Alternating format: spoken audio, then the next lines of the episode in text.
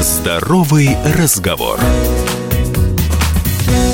Вспышка коронавируса COVID-19 унесла жизни уже более 280 тысяч человек по всему миру. Однако в то же время около 900 тысяч человек, у которых была официально подтверждена инфекция, удалось вылечить.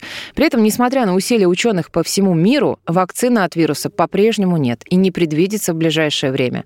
Поэтому под угрозой по-прежнему остаются жизни миллионов.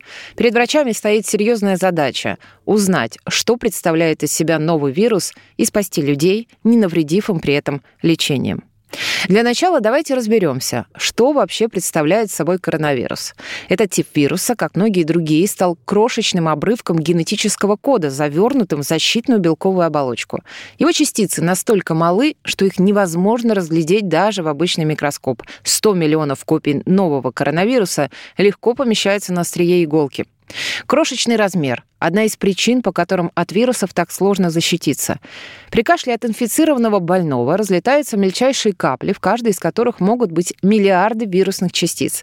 Проникнув в клетку, вирус заставляет ее производить вместо нормальных белков собственные копии. Так развивается заражение.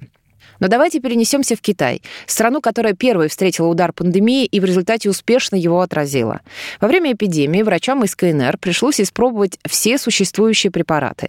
В первую очередь препараты при ВИЧ-инфекции, комбинацию лапиновир и ритоновир, а также известный в России препарат орбидол. Об этом написали, в частности, «Известия» и «Правда.ру». Для этого медики разделили заболевших коронавирусом на две группы. В первой зараженные получали препараты, применяемые при ВИЧ-инфекции, во второй – орбидол.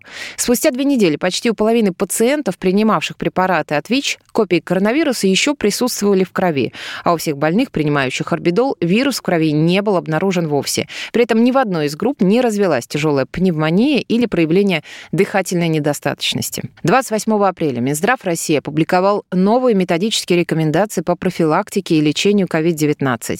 До 13 расширен список лекарств, которые могут использоваться при лечении взрослых пациентов. Теперь при лечении коронавируса коронавируса в легкой форме возможно использование в числе прочих лекарств и у мифенавира, известного в России как орбидол. Отмечается, что рекомендации ведомства базируются на материалах ВОЗ, китайского, американского и европейского центров по контролю за заболеваемостью COVID-19, а также на анализе отечественных и зарубежных научных публикаций. Пока это только кусочки большого пазла лечения новой коронавирусной инфекции. Но уже сейчас эта информация о клинической практике крайне важна. Ведь вирус продолжает бушевать в мире и, увы, продолжает распространяться в России.